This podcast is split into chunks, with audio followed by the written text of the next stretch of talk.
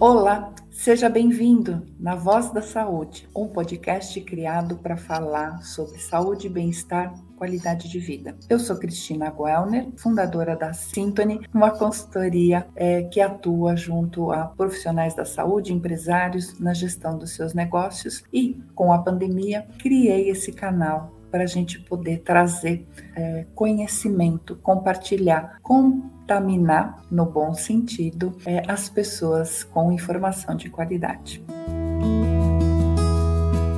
Hoje eu trago neste episódio mais uma vez uma conversa com a Nilza Bueno, especialista em resiliência, para a gente falar um pouquinho mais sobre autoconhecimento. Nós falamos no episódio anterior sobre o que era resiliência e surgiu a oportunidade de aprofundarmos sobre a resiliência e o autoconhecimento, fazer um, um link entre essas duas questões. Nilza, bem-vinda, gostoso ter você aqui novamente, a gente poder mais uma vez conversar de, uma, de um assunto tão importante nesses dias complexos que a gente vive, não é? Olá, Cris, mais uma vez obrigada pela, por, por mais uma oportunidade de estar com você falando e compartilhando sobre resiliência. Sem dúvida, nos tempos atuais, a resiliência, o tema autoconhecimento e resiliência realmente está no, na, na, boca de todo mundo, todo mundo discutindo muito isso. E principalmente sobre o autoconhecimento, né? Acho que todos fomos obrigados a trabalhar com autoconhecimento, querendo ou não, porque também o escolher não fazer também é uma decisão, né? É, nesse último ano e meio. Então, é um tema extremamente importante e que tem todo o impacto no desenvolvimento da resiliência para uma melhor qualidade de vida. Nossa, é, é importante mesmo. Eu acho que todos nós estamos um pouquinho aflitos, angustiados. A gente às vezes não percebe né? O que fazer, o que. A gente escuta muito. Autoconhecimento foi a palavra que é, esteve em muitas das entrevistas que eu faço pelo YouTube. E eu acho que temos que continuar falando disso, porque não é tão simples, né? Não é, ah, eu me conheço, né? A gente escuta muito isso, ah, não, eu me conheço, não preciso mais nada, eu sei quem eu sou e tudo bem. Não é tão, tão raso assim, né? Sabe que eu quero começar a falar de autoconhecimento explicando de uma forma muito simples uma palavra que até virou meio meio clichê de mercado, né? Em todos os processos de, de, de, quando se fala de autoconhecimento, ou se fala de coaching, ou se fala de treinamentos, que é a tal das crenças. Ah, nós temos crenças. O que é crença? Crença é, não tem nada a ver com religião. crença é aquilo que a gente acredita com convicção. E ao longo da nossa vida, dependendo de quem são nossos pais, onde vivemos, a religião que temos, a cultura que vivemos, o estado que vivemos, o estado de localização, o bairro, aqui em São Paulo, então, principalmente o bairro que você nasceu, tem uma, um impacto direto nas crenças que você desenvolveu, nas convicções que você desenvolveu ao longo da vida.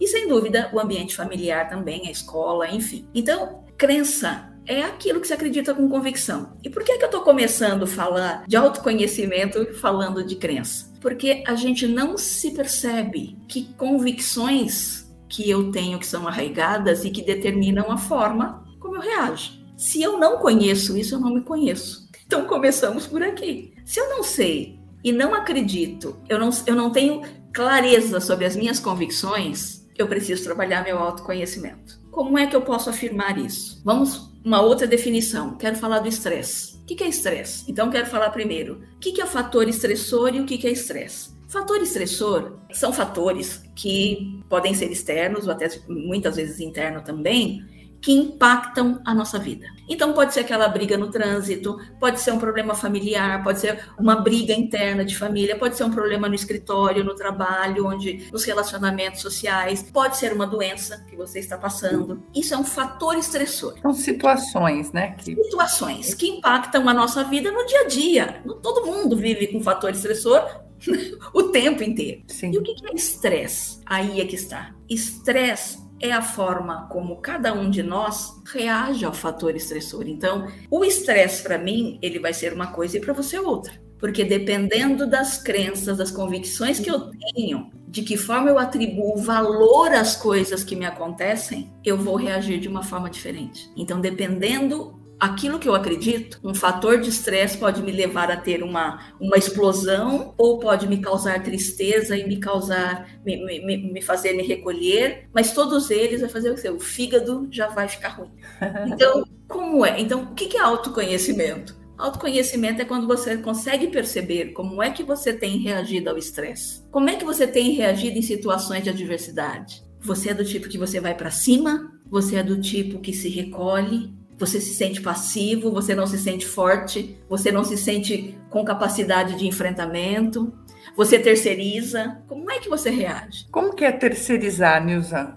A culpa é minha, eu dou para quem eu quiser. É aquele olhar de, de não é culpa minha nunca. É sempre eu não consigo isso porque o outro não fez, porque ele me causou isso. E quando a gente consegue, começa a trabalhar autoconhecimento, a gente começa a se perceber. Se eu começo a me questionar e a perceber como é que eu reajo, como é a forma como eu lido com o mundo, a nossa visão sobre nós mesmos começa a mudar. E outra coisa, as pessoas têm muito medo de, de autoconhecimento, porque sempre que você vai num treinamento falar sobre autoconhecimento, fala assim, muito bem, vamos falar sobre autoconhecimento. As pessoas já se encolhem porque normalmente elas se relacionam com coisas ruins, o abrir a caixa de Pandora e descobrir algo ruim. Gente, tem coisas que são ruins, mas que ao jogar a luz você consegue trabalhar e mudar radicalmente. E existem muitas coisas boas que valem a pena ser trabalhadas.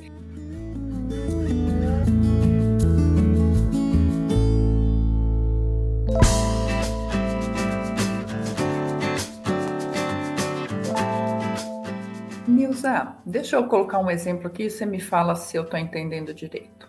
É, eu, por exemplo, eu, quando comecei a clinicar, eu sou dentista e alguma coisa me incomodava no dia a dia da clínica. Eu me sentia muito só e eu sempre fui uma pessoa de falar pouco, por incrível que pareça, né? Hoje em dia é um pouco diferente disso. Mas aquilo me incomodava. Eu não sabia exato o que, que era. E daí eu fui para o mundo corporativo, eu tive uma oportunidade e eu me punho, olha que engraçado, eu não lembro de fazer uma reflexão, nada, mas eu me punho em situações onde eu tive que aprender a falar. Então eu ia para a reunião, não, deixa que eu faça a apresentação. Era difícil, porque eu não sabia falar. Mas algo me dizia, né, de alguma forma, algo me cutucava que eu tinha que ir por esse lado. Então foram anos de corporativo e a minha chefe uma vez falava assim, falou assim, Cris, eu gosto que você vai nas reuniões porque você só fala quando você tem certeza e você fala bem. Eu falei, uau, né? Foi um feedback bom, né? De certa forma. Mas é, eu achava que hoje, trabalhando mais a comunicação, eu vejo que eu tenho essa facilidade. Eu acho que foi lá atrás o olhar falar, não, isso não tá bom, eu não quero desse jeito. E é, é interessante isso, porque assim, hoje, olha só, você era dentista, você atendia, então, o que, que era? Alguém com a boca aberta ali, você não podia conversar, porque não tinha o que falar, porque era um monólogo, inclusive. Sim, eu não tinha repertório para esse monólogo. Eu não me sentia à vontade. Não, e mesmo assim, também não faz muito sentido. E existia algo dentro de você que ansiava por algo mais. E você não sabia exatamente o que era. Mas de alguma forma, você se posicionou, se cobrou e se colocou em busca. Que é o que a gente fala da zona de conforto, Cris. Eu falo assim, a zona de conforto, apesar do nome, às vezes ela é ruim. A questão da zona de conforto, onde a gente por vezes permanece por anos, é simplesmente porque a gente conhece. Só por isso. Então, esse passo de ir para o desconhecido nos traz insegurança. Nossa, e como? Eu vou dar um outro exemplo aqui, Nilza, para fazer o bate-papo. Tem muita gente, eu tô, né, tô na faixa dos 50 anos, e muita gente vira para mim, Cris, como é que você consegue fazer, né, tudo isso de mídias e tudo? Não sei, fui me descobrindo e hoje mesmo, né, antes da gente gravar aqui, eu estava gravando alguns stories para postar. Eu tinha muito receio de fazer isso no começo da pandemia. Nossa, gravar, eu ficava me cobrando, achando que eu tinha que falar tudo certo, perfeito e tudo. E hoje eu vejo que não, que, né, eu tô aprendendo, tô vendo técnica, tô indo, mas eu vendo que a espontaneidade é o que tem mais sentido. Então é um aprendizado, então não importa a idade, não, não. importa a condição, eu acho que é a vontade da gente olhar para a gente e falar assim, nossa, que você estava sendo muito perfeccionista e não vai levar a lugar nenhum. Então eu me permiti errar. Né, nas lives, nas falas, nos stories, e, e eu acho que isso está sendo muito rico, sabe? No final de tudo, me deixa feliz. E olha só, Cris, é, é esse se permitir errar que é autoconhecimento. Porque você não está preocupada com o que o outro vai pensar de você. Olha. Você está preocupado, você, essa, você se permitir é você é autoconhecimento de eu preciso experimentar, eu quero experimentar, sem se violentar, encarando, vou lá.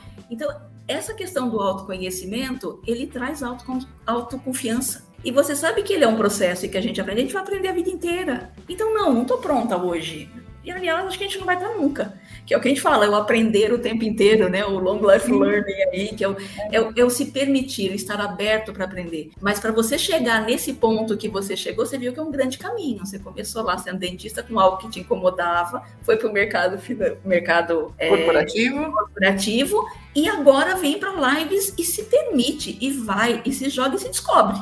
Então, isso é autoconhecimento, porque eu falo assim, a questão do autoconhecimento, ele é um processo pessoal e intransferível. E ele, eu falo muito que ele tem, uh, o processo de autoconhecimento tem a ver com a resiliência, porque ele é isso, é você se perceber primeiro. Então você se percebe, como é que você reage, o que, que te incomoda, você começa a dar nome às coisas, e aí você traz para o crivo da consciência, a hora que você se torna consciente disso. Quando você se torna consciente, você consegue transformar em ações que foi o que você fez. Você começou a exercitar e você foi transformando diariamente essa experiência e, se, e olha o crescimento. Então, essa transformação, esse ciclo virtuoso que eu chamo, que é de percepção, consciência, para conseguir transformar, se transforma assim em resiliência, que é o que a gente fala. Você começa a ter coerência, né? Você é coerente com aquilo que você fala, com o que você acredita. Você estabelece limites a gente para de se violentar, a gente não vive de acordo com o outro. Então ele é um processo, e é um processo de aprendizagem. Nossa, é muito legal isso. Nils, a gente ficaria horas conversando, né? Mas vamos dividir isso em novas conversas. Acho que a gente pode ir agendando aí muita conversa para frente para trazer esse conhecimento tão importante, né? Não só no momento que a gente vive, mas para a vida, para todos os momentos. E adorei conversar com você. Você que nos escuta, chegou até aqui, curta, compartilhe, é, divulgue esse trabalho. A ideia do canal A Voz da Saúde é trazer à tona aquelas questões, aquelas dúvidas que você esquece de perguntar ao seu médico, ao seu terapeuta, ou tem vergonha. E eu convido então pessoas especialistas nas suas áreas de atuação para poder esclarecer essas questões. Acompanhe e esteja aqui trazendo também as suas dúvidas, as suas questões, para que a gente possa fazer esse momento mais rico. Neuza, muito obrigada pelo seu tempo, pela sua disponibilidade e até uma próxima. Obrigada, Cris, e é sempre um prazer estar aqui. Até.